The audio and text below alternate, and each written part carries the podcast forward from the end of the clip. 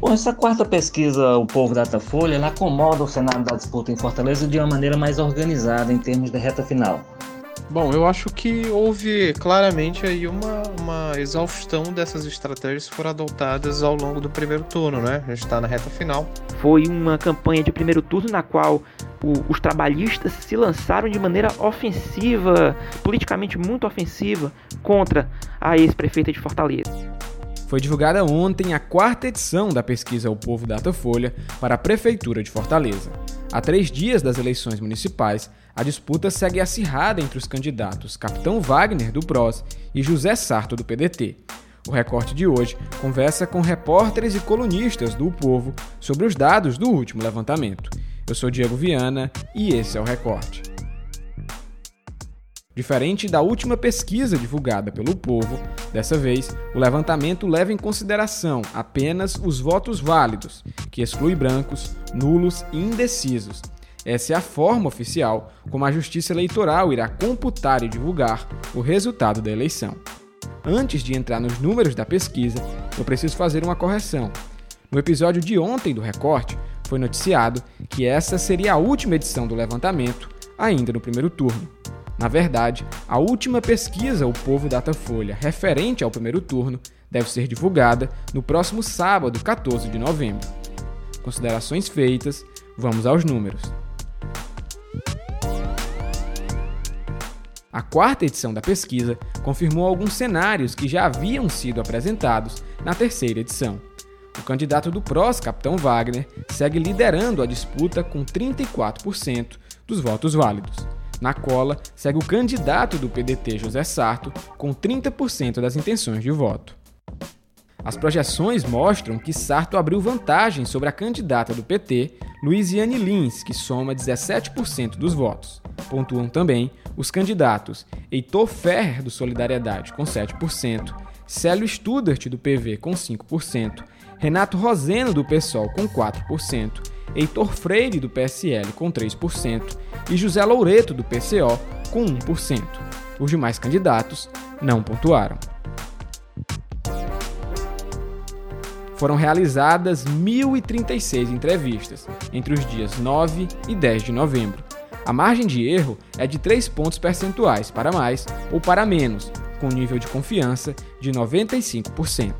A pesquisa está registrada no Tribunal Superior Eleitoral com o número 0572/2020. E para comentar os números da quarta pesquisa O Povo Datafolha, o recorte de hoje conta com a participação de alguns integrantes do time de política do Povo. Quem abre a série de comentários sobre a quarta edição da pesquisa O Povo Datafolha é o editor executivo de política do o Povo, Walter George. Oi, Walter, eu gostaria que você apontasse e comentasse quais foram os principais destaques dessa última edição da pesquisa. Bom, essa quarta pesquisa, o Povo Datafolha, ela acomoda o cenário da disputa em Fortaleza de uma maneira mais organizada em termos de reta final. Dois pontos chamam a atenção e exigem uma análise de profundidade maior.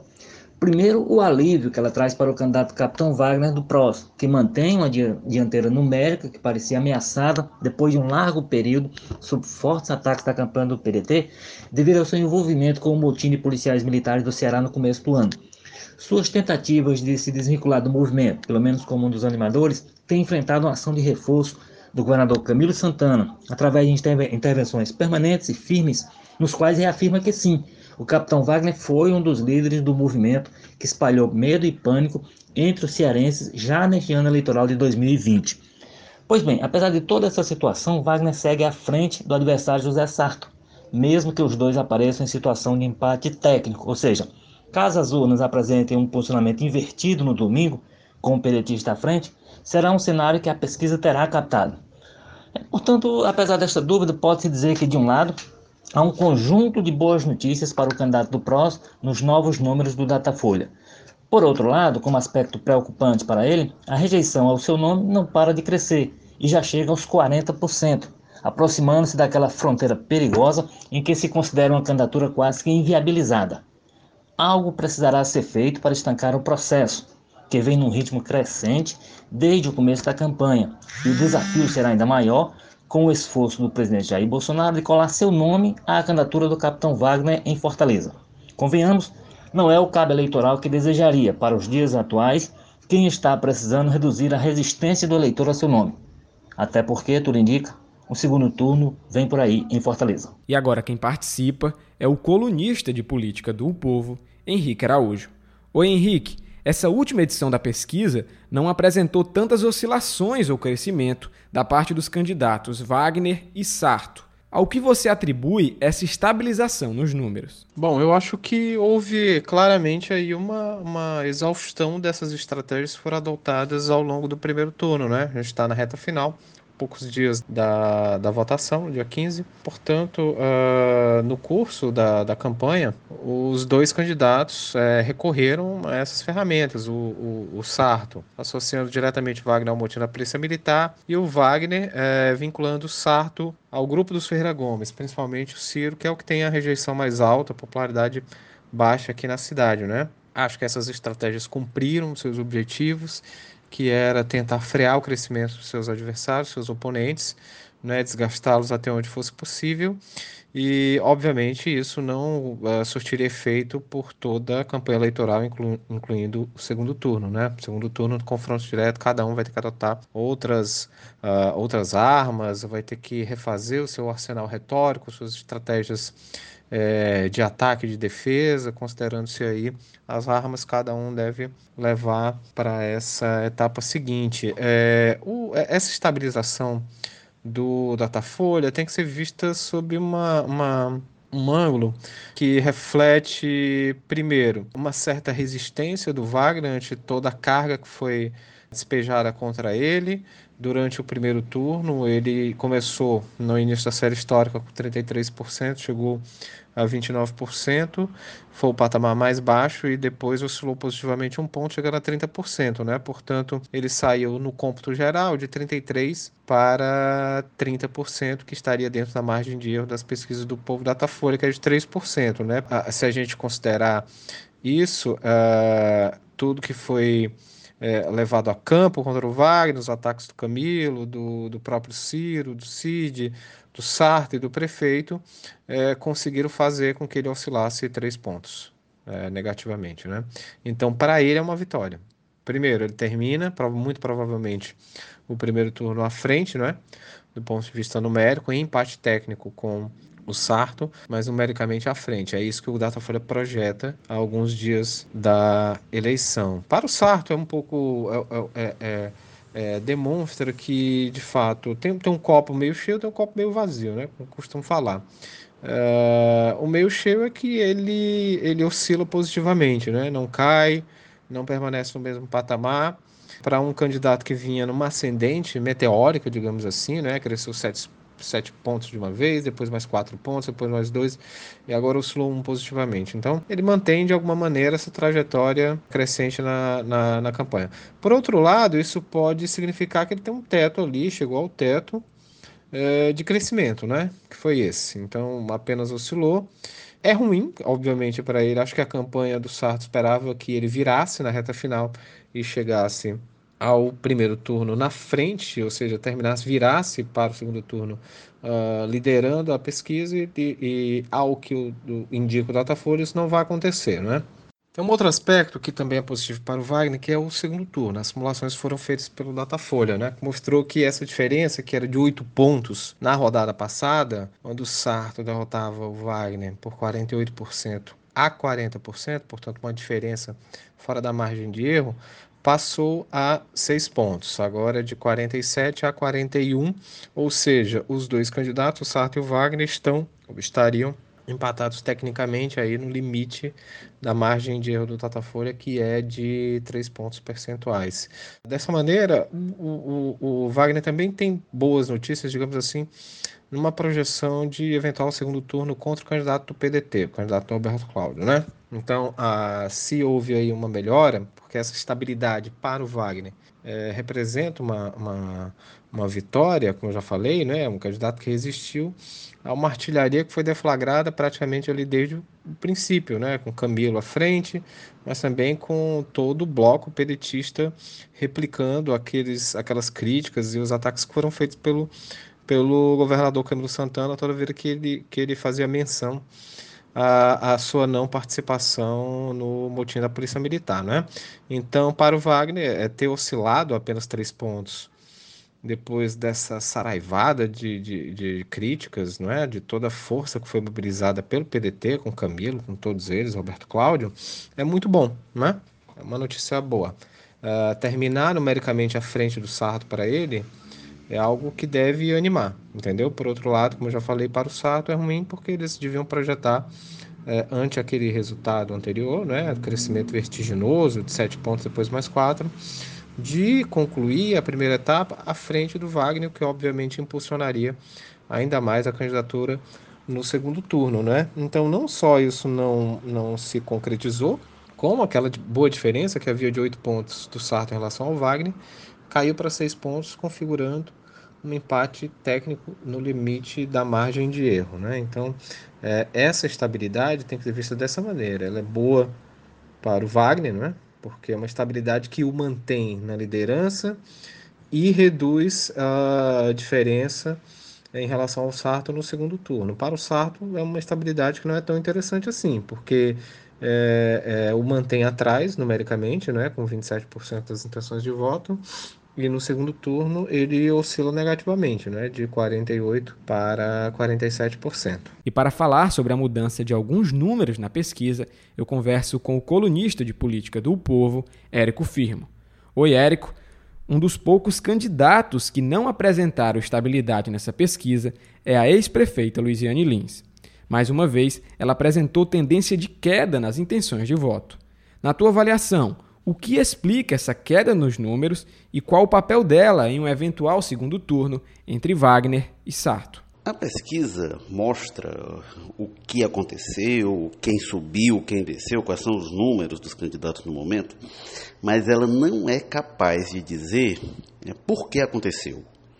Sozinha ela não informa isso. A gente precisa cruzar os dados da pesquisa com as informações do que se passou na campanha naquele período, entre uma pesquisa e outra, para tentar fazer a interpretação das razões de altas e baixas dos candidatos. E precisa levar em conta uma coisa, que é a natural acomodação que ocorre ao longo de uma campanha. Quando começa o período eleitoral, normalmente estão lá em cima os candidatos mais conhecidos, que têm maior recall, e aí, no desenrolar da campanha, pode ser que eles ganhem apoio, percam apoio, alguns se desidratam, então isso é natural. Candidatos menos conhecidos é, vão ganhando projeção, vão ganhando visibilidade e aí tendem a crescer, sobretudo no caso do Sarto, que um candidato que larga lá de baixo com muito dinheiro, com muito tempo no rádio e na televisão, era natural que ele crescesse e isso provocasse um deslocamento, isso independentemente de qualquer coisa, de estratégias de campanha. Mas isso apenas eu acho que não explica a movimentação que houve na pesquisa Datafolha, a alta é de 7 pontos do Sarto e a queda de 5 pontos da Luiziane Nunes. Então a gente tem dois movimentos, dois candidatos que se cruzam, né?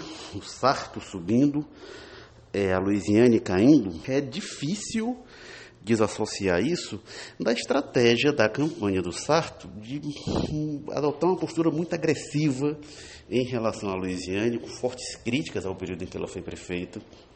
E isso parece ter tido um impacto implacável, realmente. É, tem, tem, outros fatores, muita coisa aconteceu na campanha, a presença do governador Camilo Santana batendo no capitão Wagner, e a gente vê uma oscilação negativa do Wagner, não tão forte quanto da Louisiane. E, e tem uma campanha que é a do subterrâneo, que se espalha pelo WhatsApp, enfim, que é uma coisa que nem sempre é tão visível, mas que vai deixando alguns rastros. Isso também tem impacto.